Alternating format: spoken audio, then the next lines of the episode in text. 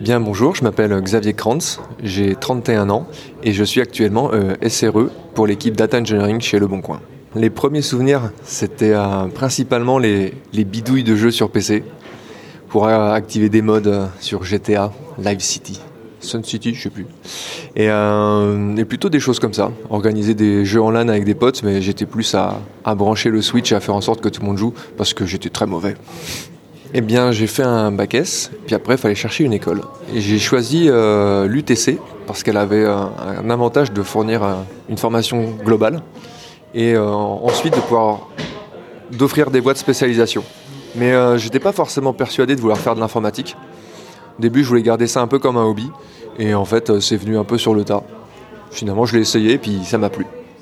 J'ai été assez vite séduit par euh, le mouvement de l'open source, du libre, euh, la possibilité de pouvoir euh, accéder facilement à du savoir, de pouvoir le distribuer le partager. Ça, ça m'a vachement plu.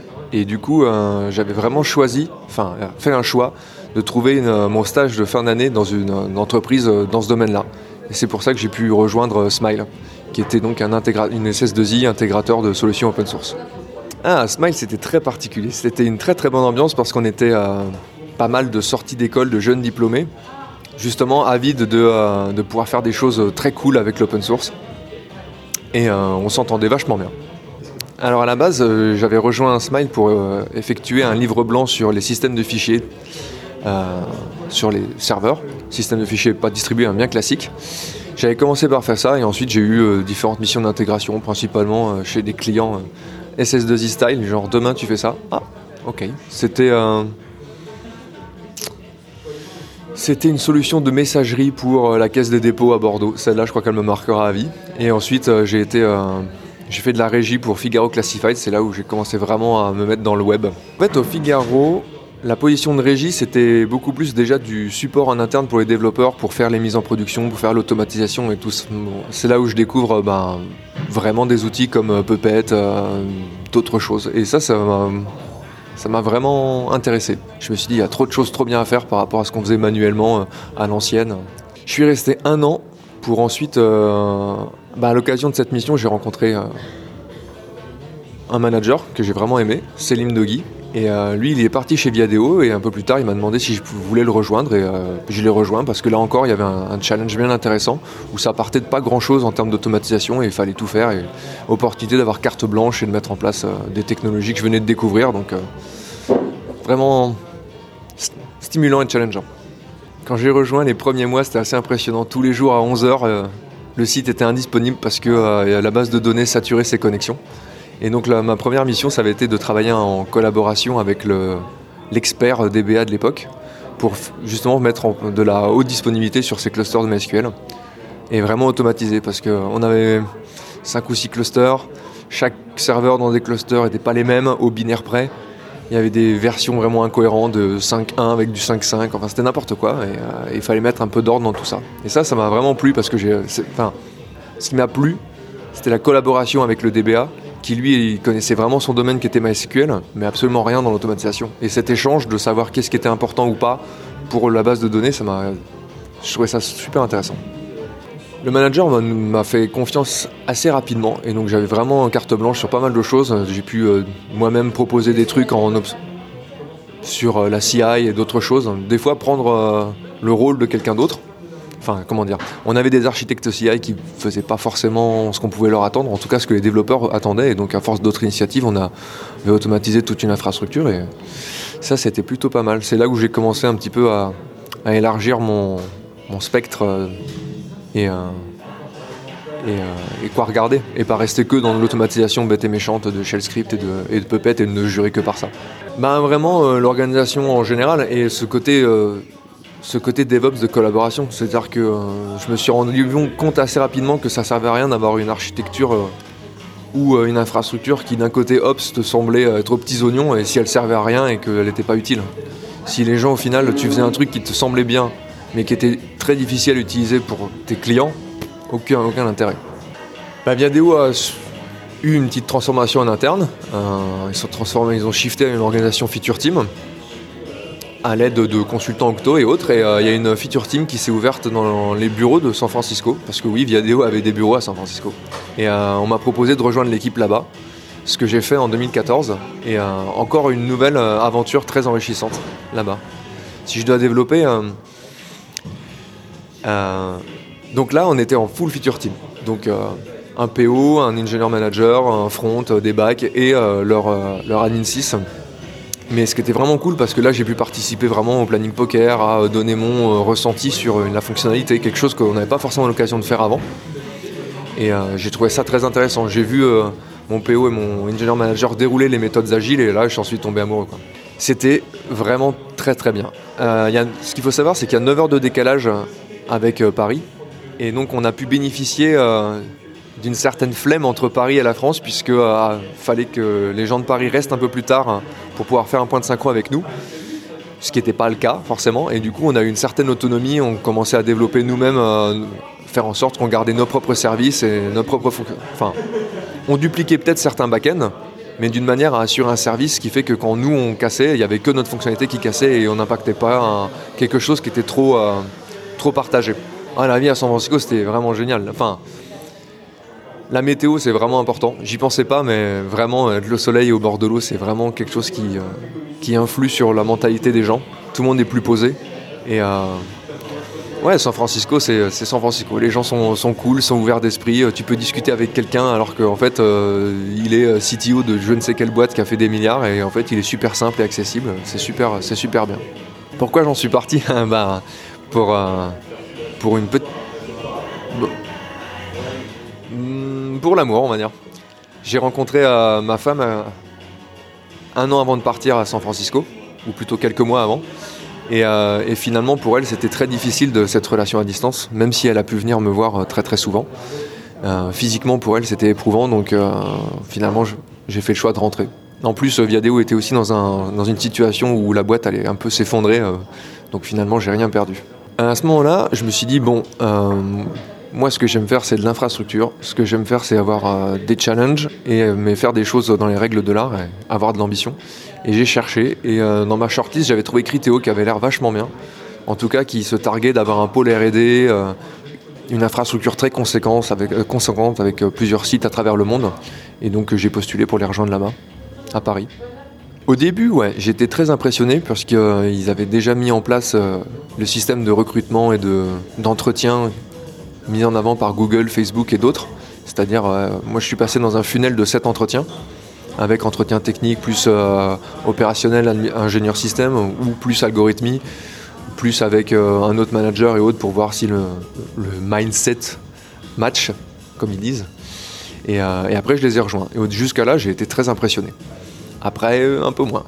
En 2014, c'était les débuts de Docker, CoreOS, les infrastructures immutables, hautement automatisées, très, euh, précise et efficace, j'avais envie de dire. Enfin, c'est ce que j'en ai perçu. Et j'avais pour ambition d'essayer de, déployer ce genre de technologie là chez Criteo. Je me suis dit, là, là ça a de l'impact si tu déploies ça sur 17 000 serveurs à travers 8, 8 data centers.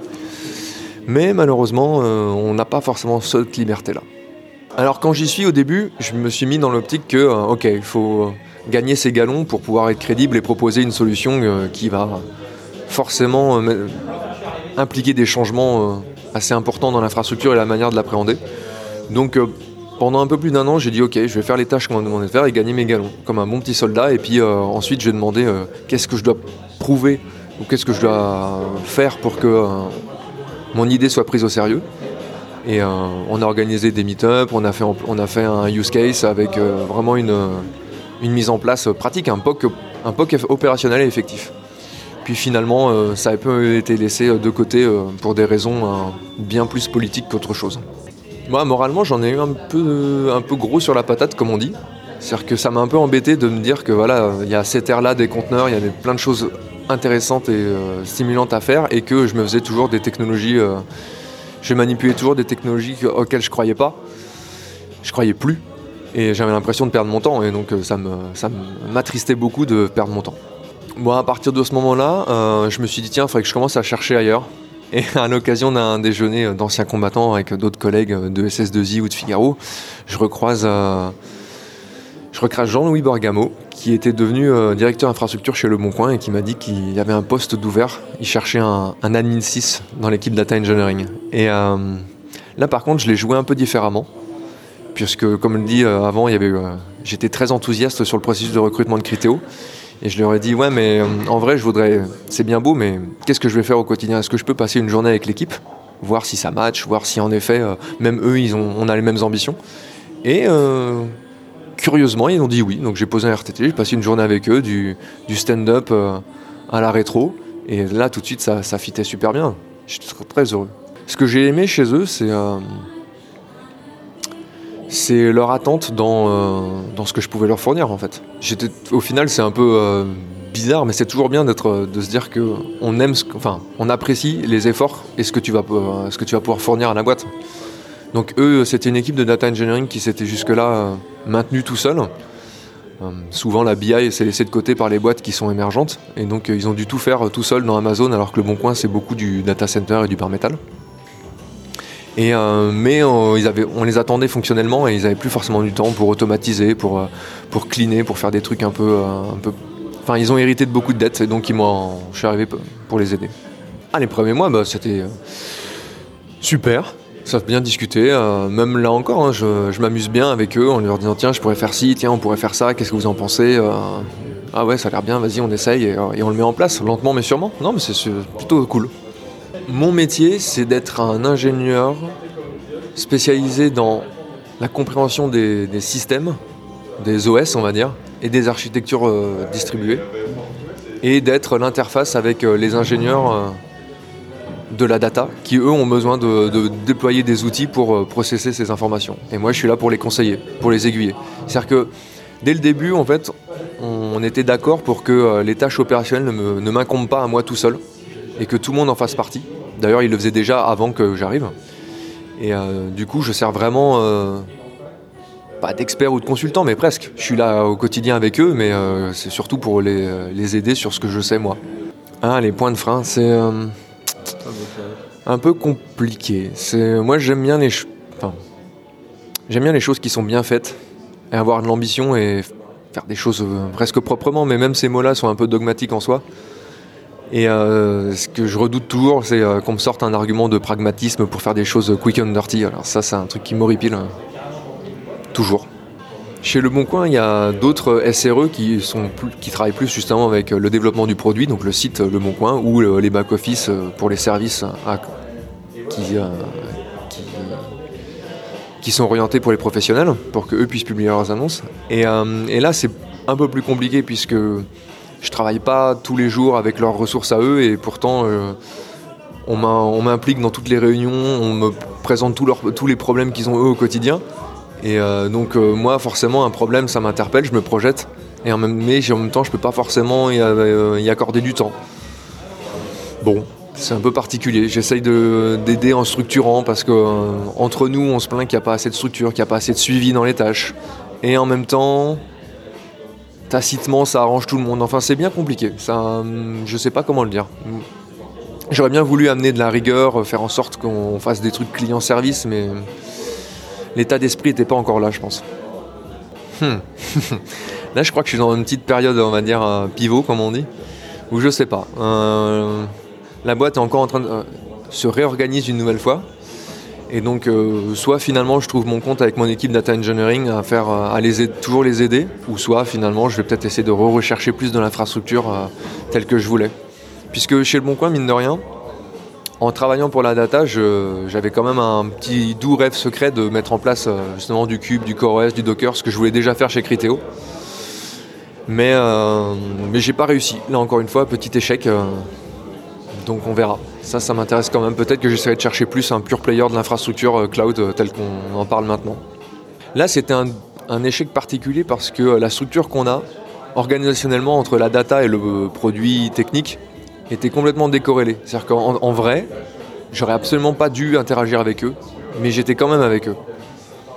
Et ça a créé une schizophrénie chez moi où euh, justement on m'expose des problèmes, je vois des solutions. Pour le coup, euh, ce que je voulais faire chez Criteo et que je voulais encore faire le bon coin, je voulais le faire pas juste pour cocher une case, mais parce que je pensais que c'était pertinent. Et, euh, et j'ai pas pu le faire parce que justement à la data on m'attend sur autre chose. Mais mes collègues m'attendent et ont besoin de moi sur autre chose.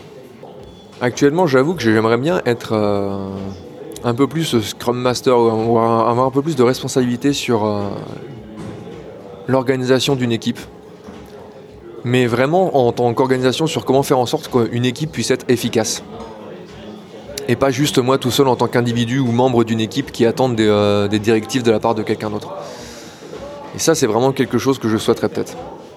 Enfin, je sais pas comment dire ça. À chaque fois, tu as les fameuses euh, questions de la part des RH où vous voyez dans 5 ans, est-ce que vous voyez à la tête d'une équipe? Euh, Ouais, tête, et encore, peut-être que dans le monde des RH, ça se dit être à la tête d'une équipe, mais moi je me verrais plutôt comme un facilitateur dans l'équipe. Tout en ayant toujours le background technique qui permet de l'orienter ou de l'aider, mais je voudrais bien prendre un peu plus de, je sais pas comment on dit ça. Level up.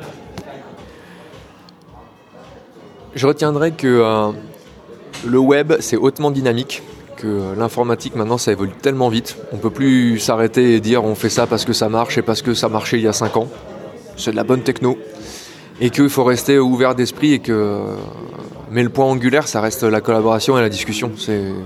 Au mine de rien, euh, ingénieur système, on reste assez au bout de la chaîne et on est là pour rendre service aux gens. Si on fait des trucs, ça leur rend pas service, ça n'a aucun intérêt.